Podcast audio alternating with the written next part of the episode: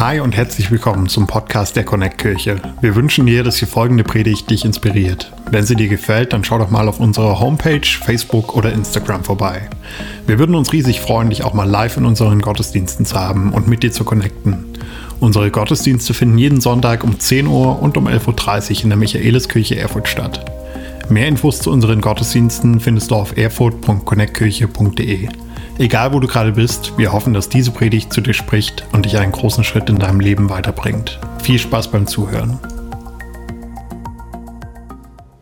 Yes, ich freue mich, dass wir heute zusammen Gottesdienst feiern in der Connect-Kirche und auch online. Hey, so ein Privileg, dass du mit dabei bist. Entweder hier vor Ort, drüben in der offenen Arbeit oder online auf deiner Couch, noch in deinem Bett, an deinem Küchentisch, wo auch immer du bist. Wir feiern heute Ostern und ich habe einen ganz großen Struggle zum Anfang. Es ist nicht mein iPad.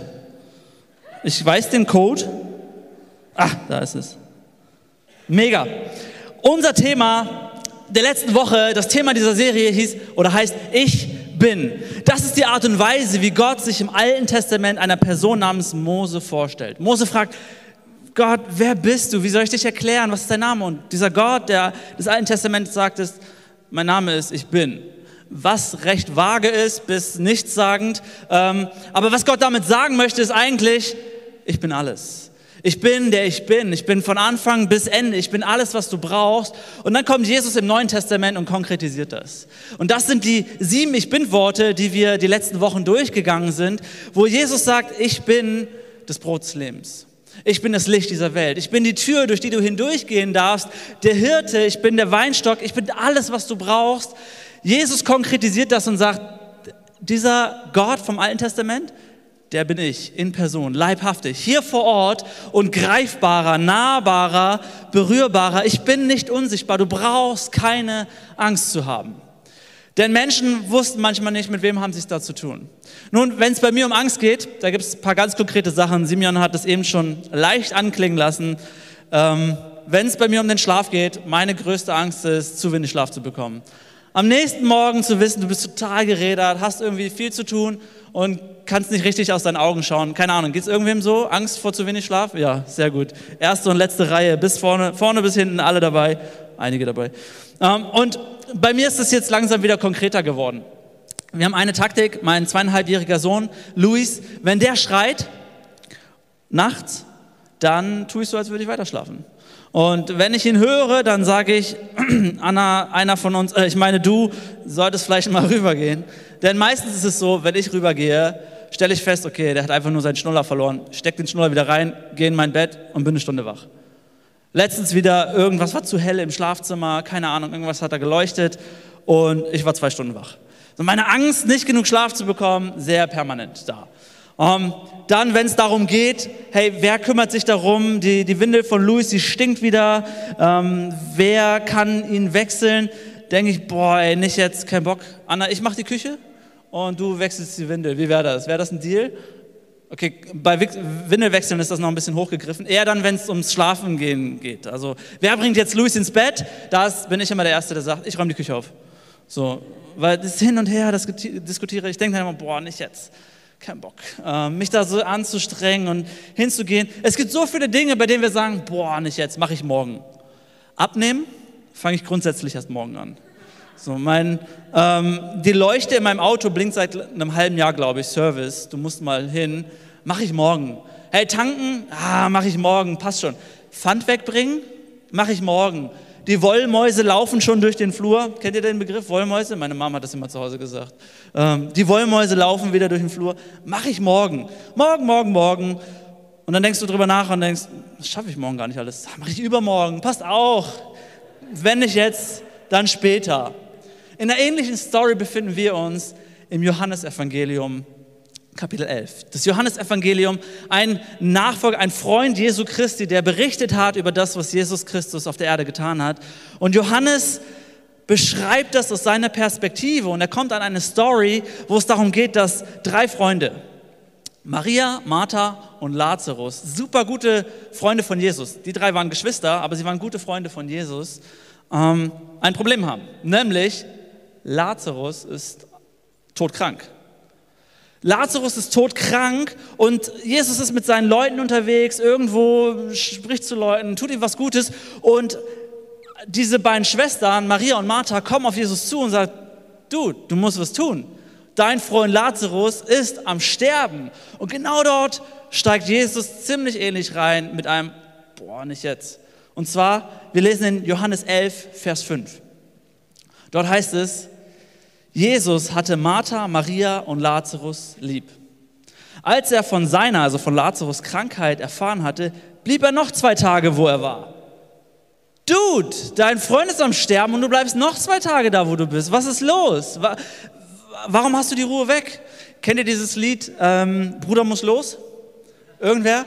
Inhaltlich nicht ganz so tief vom Sinn, aber doch sehr eingängig. Geht um eine Person, die keine Lust auf Bindungen hat, zu einer Freundin, wie auch immer. Und der Refrain geht so ähnlich wie zu viert in, in einem Clio. Na, Bruder muss los. Äh, Pärchen sitzt im Kino. Mm, Bruder muss los. Sie will den Ring am Finger. Bruder muss los. Jesus, dein Freund ist am Sterben. Ach, Bruder muss los. Ich habe so ähnlich. Und ich, man fragt sich, Jesus, was ist da los? Warum? Dein Freund Lazarus ist schon seit vier Tagen tot. Die Geschichte geht so weiter. Ist seit vier Tagen tot und sie, sie sagen, Jesus, du hättest was ändern können. Martha ist die erste, die zu Jesus kommt. Johannes 11, Vers 21 und sagt, Martha sagt zu Jesus, Herr, wärst du hier gewesen, wäre mein Bruder nicht gestorben. Jesus, du hättest etwas tun können. Und Jesus so null Interesse daran, irgendwie was zu tun, scheinbar. Man sagt mir nach, dass ich gerne mal von der Bühne aus Personen verkuppel, Namen öfter nenne von Personen, die noch Singles sind. Ähm, hier vielleicht ein Antikupplungsversuch, Test. Wenn dich jemand einlädt und sagt, hast du Lust auf ein Date, sagst du, ah, an dem Tag habe ich Kopfschmerzen. Oder, hey, darf ich dich ins Kino einladen? Den Film kenne ich schon. So. so ähnlich ist Jesus. Hey, mein, da, unser Bruder Lazarus im Sterben. Ah, ja, ich komme später. Was ist los, Jesus? Was ist los? Er sagt in Vers 11, Vers 32, kommt Maria jetzt zu ihm und sagt, als Maria nun an die Stelle kam, wo Jesus war und ihn sah, warf sie sich zu ihm zu Füßen und sagte, Herr, wärst du hier gewesen, wäre mein Bruder nicht gestorben. Gleicher Wortlaut. Und sie fragen sich, Jesus, was ist los? Und Jesus sagt, hey, ich will, dass ihr ein Wunder seht.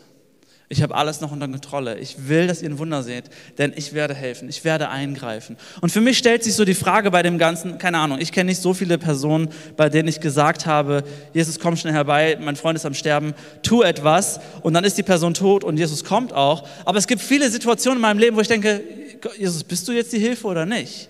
Oder verschiebst du das wieder auf morgen und dann passiert gar nichts und ich stehe leer da? Ist Gott das, was hilft? Bei der Situation, wo ich vielleicht in der Schule früher gemobbt wurde, ist, das, ist es Jesus, der da helfen kann? Bei deiner Situation auf der Arbeit, wo wir haben vorhin dafür gebetet, wo finanzielle Versorgung notwendig ist, wo ein Job irgendwie in Aussicht steht und du weißt nicht, ist, ist Gott das, was hilft? Freundschaften, die in die Brüche gehen? Familie, die sich zerstreitet, ist Jesus wirklich das, was hilft? Hey, wir haben es in den Nachrichten ständig. Die Gewalt nimmt zu, häusliche Gewalt wegen Corona. Ist Jesus das, was hilft? Die Missstände auf den griechischen Inseln bei den, bei den Flüchtlingslagern. Ist Jesus das, was hilft? Kann Jesus den Unterschied bringen? Jesus sagt, Vers 25, ich bin die Auferstehung und das Leben. Wer an mich glaubt, wird leben, auch wenn er stirbt. Er wird ewig leben, weil er an mich geglaubt hat und niemals sterben.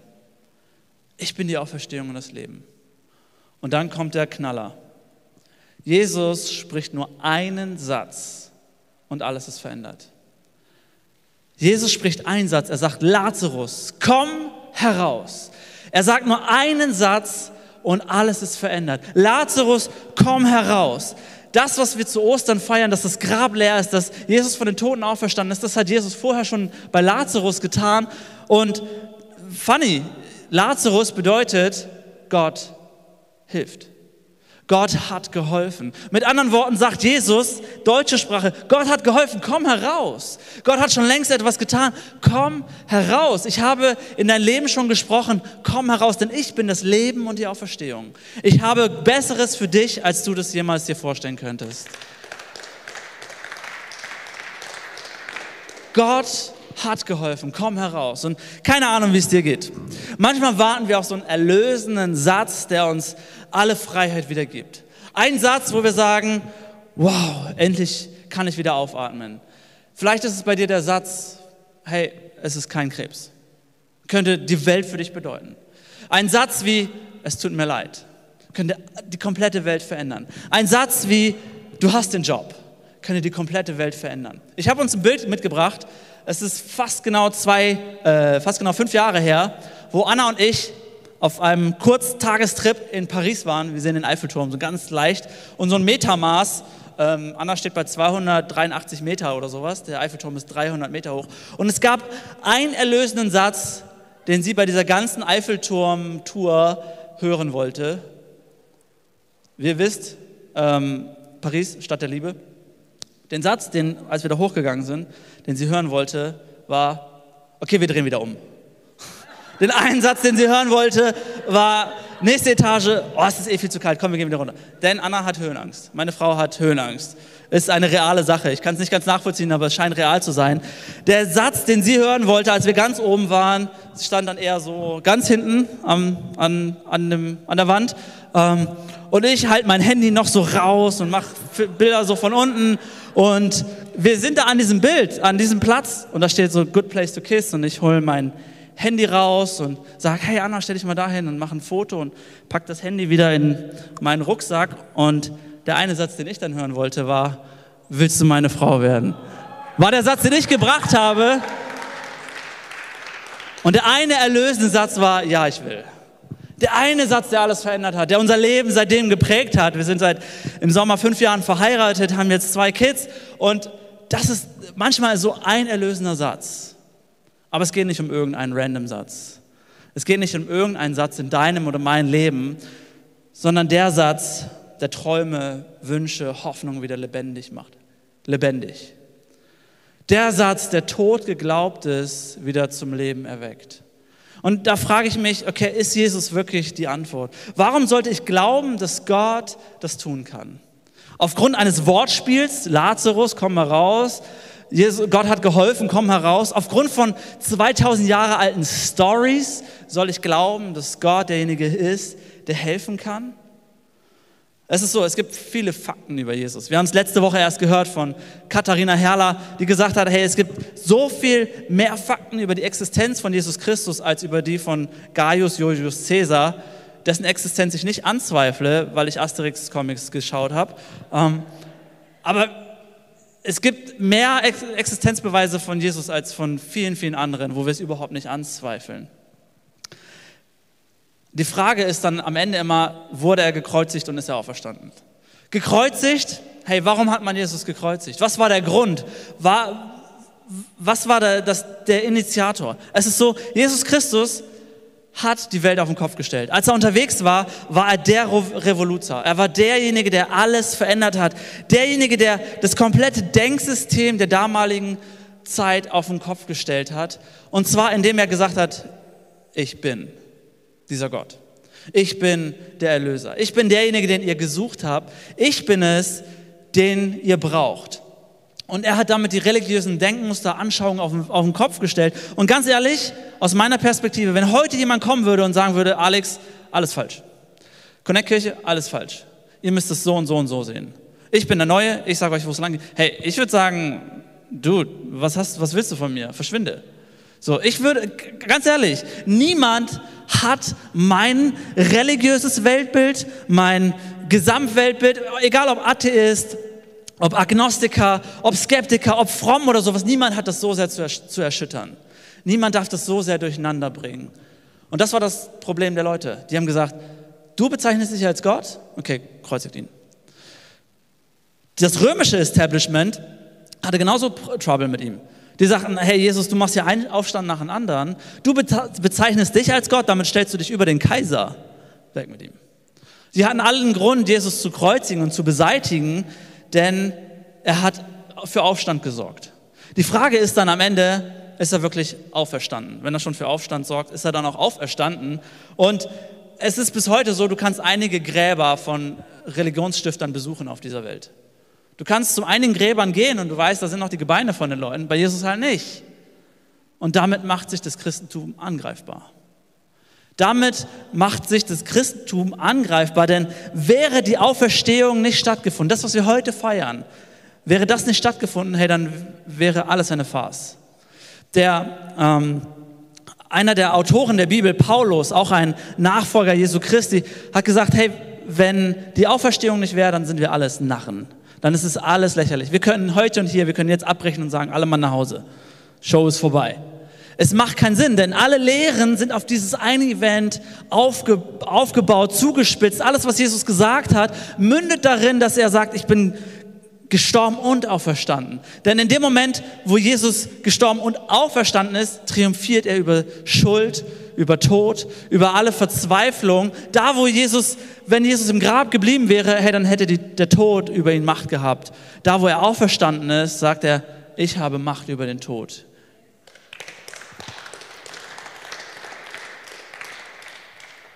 Das Christentum, und das ist das Problem, macht sich damit lächerlich, angreifbar bis lächerlich. Denn ich kann es nicht beweisen. Es gibt bis heute tausende Menschen, die ihr Leben dafür lassen, für diese eine Botschaft, Jesus ist auferstanden. Niemand lässt sein Leben für die Botschaft, hey, du sollst deinen Nächsten lieben wie dich selbst. Niemand lässt sein, Bo sein Leben für die Botschaft, hey, tu anderen was Gutes, kümmere dich um die Armen. Aber Menschen lassen ihr Leben für eine Botschaft, die sie nicht beweisen können, für Aussagen, für Events, die sie nicht beweisen können. Und es ist so, dass andere Messias, dass es schon immer andere Messias gab, vor Jesus, nach Jesus. Es gab Leute, die behauptet haben, ich bin derjenige, den alle brauchen. Dann wurden sie irgendwie gekillt. Alle sind traurig nach Hause gegangen.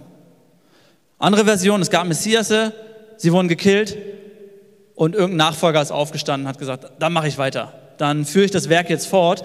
Aber dass jemand von sich behauptet, ich bin auferstanden, das war ein Skandal. Das behauptet man nicht einfach, das, das erfindet man nicht einfach. Das war undenkbar in der damaligen Zeit. Jetzt, jeder zweite Marvel-Film funktioniert so. Aber damals, Jesus, das, war, das denkt man sich nicht einfach aus. Entweder das ist Fakt oder das gab es halt nicht. Die Lösung für das Ganze ist, entweder Jesus starb nicht wirklich was historisch kaum haltbar ist, weil die Römer wussten, wie man tötet. Ich meine, wer da Soldat war, der nagelt nicht jemanden ans Kreuz und dann so drei Tage später, oh, wir haben es vermasselt, wir haben es falsch gemacht, der ist wieder unterwegs. So, die Römer wussten, wie man tötet. Zweite Option ist, Jesu Körper wurde gestohlen. Jesu Körper wurde weggenommen. Und das war genau das, was die Leute damals dachten. Sie dachten, wo ist, wo ist, mein, wo ist Jesus? Er wurde begraben, in diese Höhle reingelegt. Und wo ist jetzt dieser Jesus? Sie dachten, er ist weg.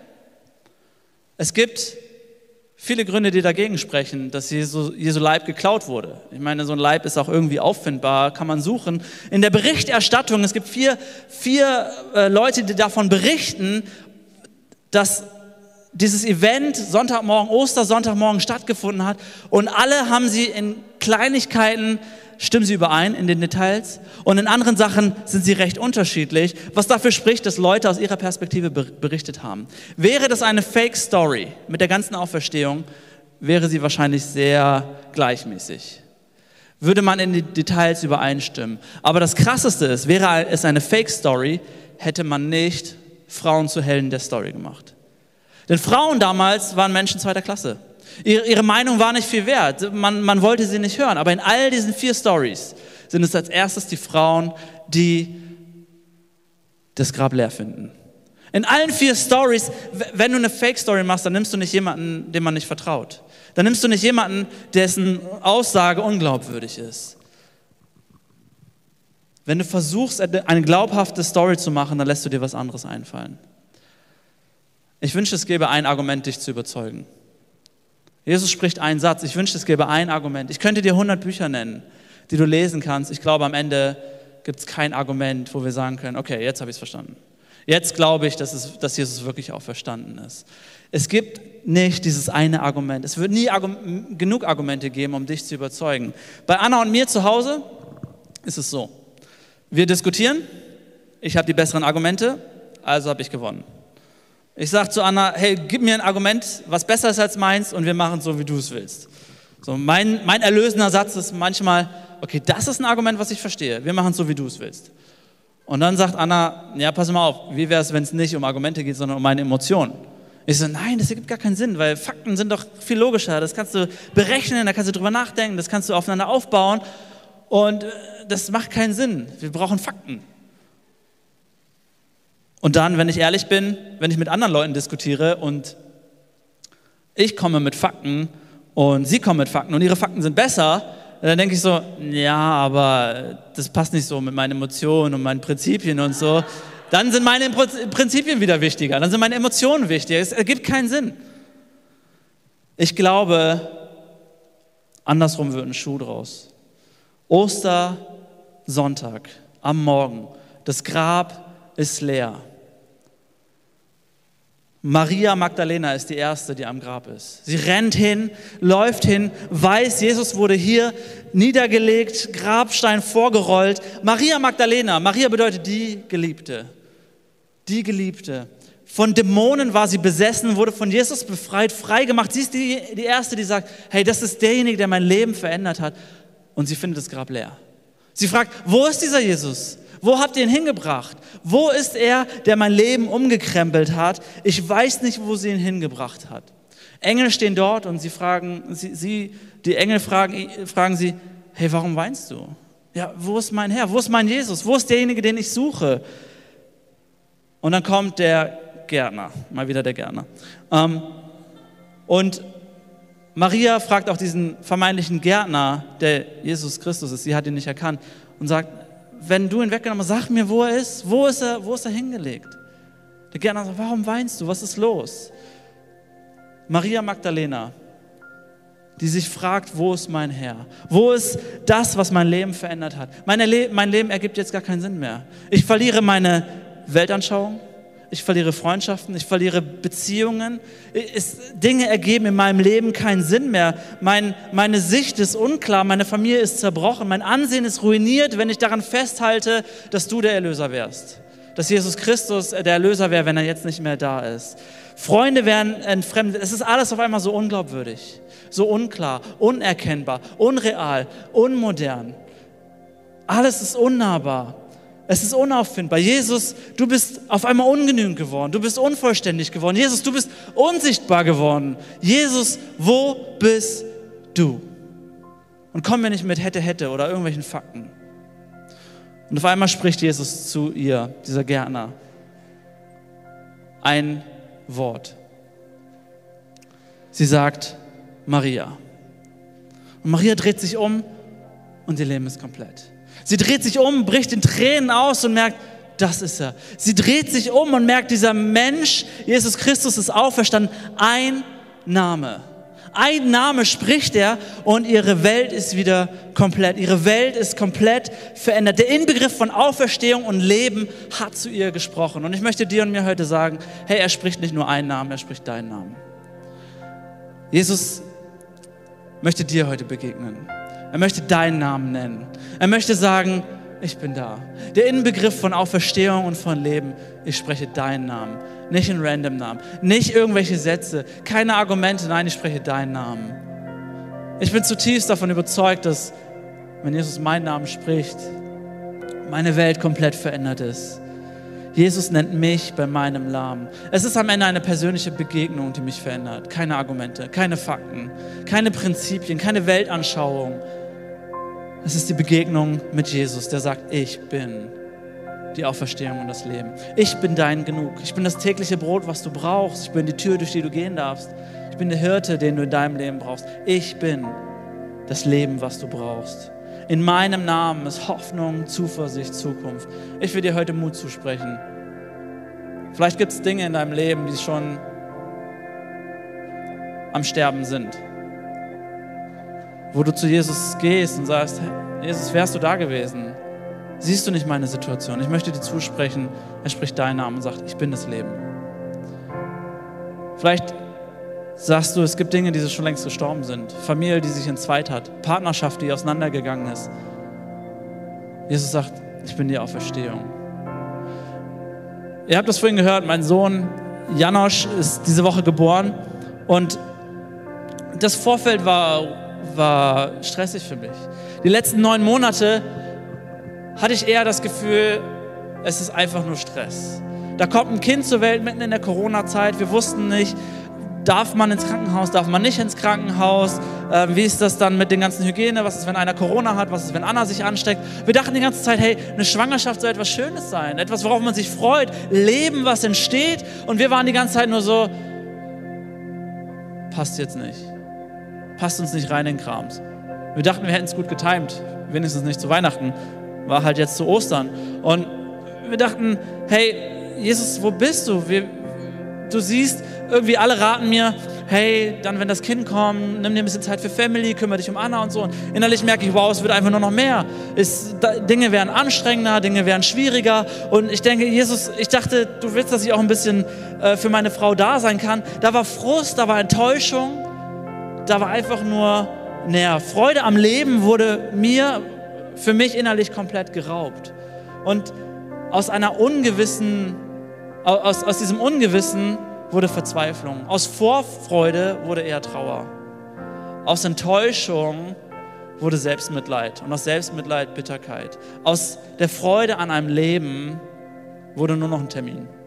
Wurde nur noch ein Stressfaktor, der noch dazu kommt. Ein Termin, den man noch irgendwie so reinschieben muss.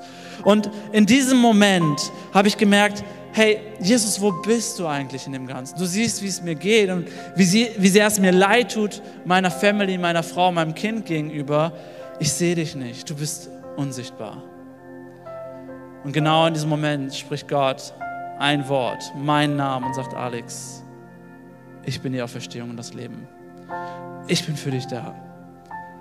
Dieses Kind ich habe es gesehen, ich habe es geformt im Mutterleib, ich habe es ich mir erdacht, ich habe jeden Tag seines Lebens schon ins Buch geschrieben. Jesus, der meinen Namen nennt und sagt, Alex, ich habe dich gesehen. So wie ich Maria Magdalena im Garten gesehen habe und ihren Namen spreche, so spreche ich auch deinen Namen und sage, Alex, ich bin bei dir. Janosch Blum, gute Wahl des Namens. Das Datum, perfektes Datum. Nichts, was ich in der Hand gehabt hätte, aber Jesus sagt, ich habe es vorbereitet. Ich habe es reguliert. Ich habe es genau so geplant. Und da, wo Schmerz und Leid war, wo Trauer war, habe ich gemerkt, hey, ich habe allen Grund, mich zu freuen. Gott hat Leben geschafft. Gott hat Veränderung geschafft. Gott hat in mir eine Hoffnung wieder auferstehen lassen. Ein Wissen, dass er sich um alle Dinge kümmert. Und genau das möchte ich dir und mir heute zusprechen, zu sagen, Jesus ist dein und mein Leben. Jesus sagt, ich bin die Auferstehung für all das Todgeglaubte. Die Frage ist, kannst du das sehen? Kannst du mich sehen. Ich bin die Auferstehung und das Leben. Wer an mich glaubt, wird ewig leben, auch wenn er stirbt. Er wird ewig leben, weil er an mich geglaubt hat und niemals sterben. Ich möchte dich und mich jetzt einladen, dass wir gemeinsam die Augen schließen, dass keiner nach rechts und links umherschaut. Das ist ein Zeitpunkt zwischen dir und Gott. Ich möchte dich einladen, diesem Gott eine Antwort zu geben, auf diesen Gott zu reagieren. Jesus zu reagieren, der dir die Einladung ausspricht und sagt, hey, ich will deinen Namen sprechen. Lässt du es zu? Ich lade dich ein, dass wir alle gemeinsam die Augen schließen und möchte uns einladen, Jesus zu erleben. Dass er Leben für dich bedeutet, dass er Auferstehung für dein Leben ist. Und ich werde von drei runterzählen. Und du hast die Chance, einfach nur Jesus kurz deine Hand zu strecken, ihm ein Zeichen zu geben.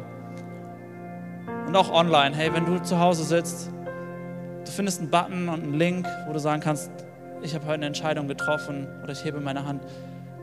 Und das ist ein Moment zwischen dir und Gott. Drei, Jesus kommt nicht zu spät. Zwei, Jesus ist deine Auferstehung und dein Leben eins, heb jetzt deine Hand, wenn du eine Freundschaft mit diesem Jesus starten möchtest. Dankeschön. Dankeschön. Hey, ihr könnt die Augen gerne wieder öffnen. Hey, das ist die beste Entscheidung, die du jemals treffen konntest. Es ist der Hammer, ja, es ist ein Applaus wert, wenn du das wenn du das hier vor Ort getan hast oder auch online, ich möchte uns gemeinsam einladen, dass wir ein Gebet zusammen sprechen. Ein Gebet, ihr findet es auch auf den Folien. Ich werde es vorbeten und ihr könnt es einfach nachbeten, um einfach Gott zu sagen, das ist das, was ich bekenne, was ich ausdrücke und ich möchte dir mein Leben geben.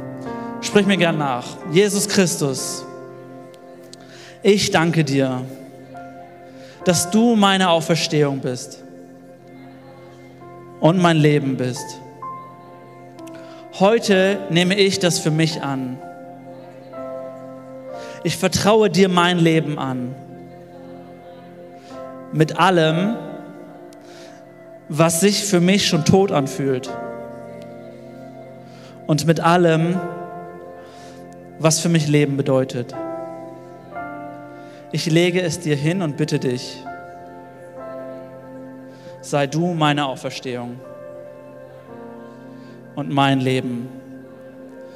Danke, dass du an meiner Stelle am Kreuz gestorben und zu Ostern auferstanden bist und damit all meine Schuld getilgt ist. Danke, dass ich dein Kind sein darf. In Jesu Namen bete ich. Amen. Amen. Hey, das ist die beste Entscheidung, die du treffen konntest. Und ich lade dich ein, wenn du das heute vielleicht zum ersten Mal gesagt hast, am Ausgang hier in der äh, Michaeliskirche kannst du dir gerne ein Christsein Starterpaket abholen. Das ist einfach eine Bibel, kleine Erklärung. Wir würden es lieben, mit dir in Kontakt zu kommen, aber du kannst dir das Paket auch einfach abholen und online genauso. Du kannst einfach auf einen Link klicken, ich habe eine Entscheidung getroffen oder ich möchte ein Gebet und wir würden es lieben, dir Dinge vorbeizuschicken, eine Bibel vorbeizuschicken, dich kennenzulernen. Und für alle anderen, die sagen, hey, ich habe diese Beziehung bereits, ich kenne diesen Jesus, er ist mein Leben, er ist meine Auferstehung, möchte ich dir eine Frage mitgeben zum Weiterdenken. Und zwar die Frage, in welchem, in welchem Lebensbereich wünschst du dir, dass Jesus hineinspricht? Was ist der Lebensbereich, wo du sagst, Jesus, Say my name, say my name. Wo ist der Bereich, wo du sagst, bitte ein Wort, ein Satz und alles wäre verändert? Eine Begegnung mit dir, kein Argument. Baller mich nicht zu mit hätte, hätte und Fakten. Ich will einfach nur deine Stimme hören. Was ist der Lebensbereich, wo du dir Veränderung wünschst und dass Jesus in dein Leben hineinspricht? Amen. Mehr über Jesus erfahren willst oder deine Geschichte mit uns teilen möchtest, dann schreib uns gerne auf Facebook, Instagram oder eine E-Mail an info@connectkirche.de. Du bist begeistert von der Connect Kirche und möchtest unsere Arbeit unterstützen? Dann findest du auf unserer Homepage weitere Details, wie du das tun kannst. Falls du nicht aus Erfurt und Umgebung kommst, aber dennoch aktiv verfolgst, was wir als Kirche tun, möchten wir dir zuallererst Danke sagen, dass du auf diese Art Teil von dem bist, was hier in Thüringen geschieht.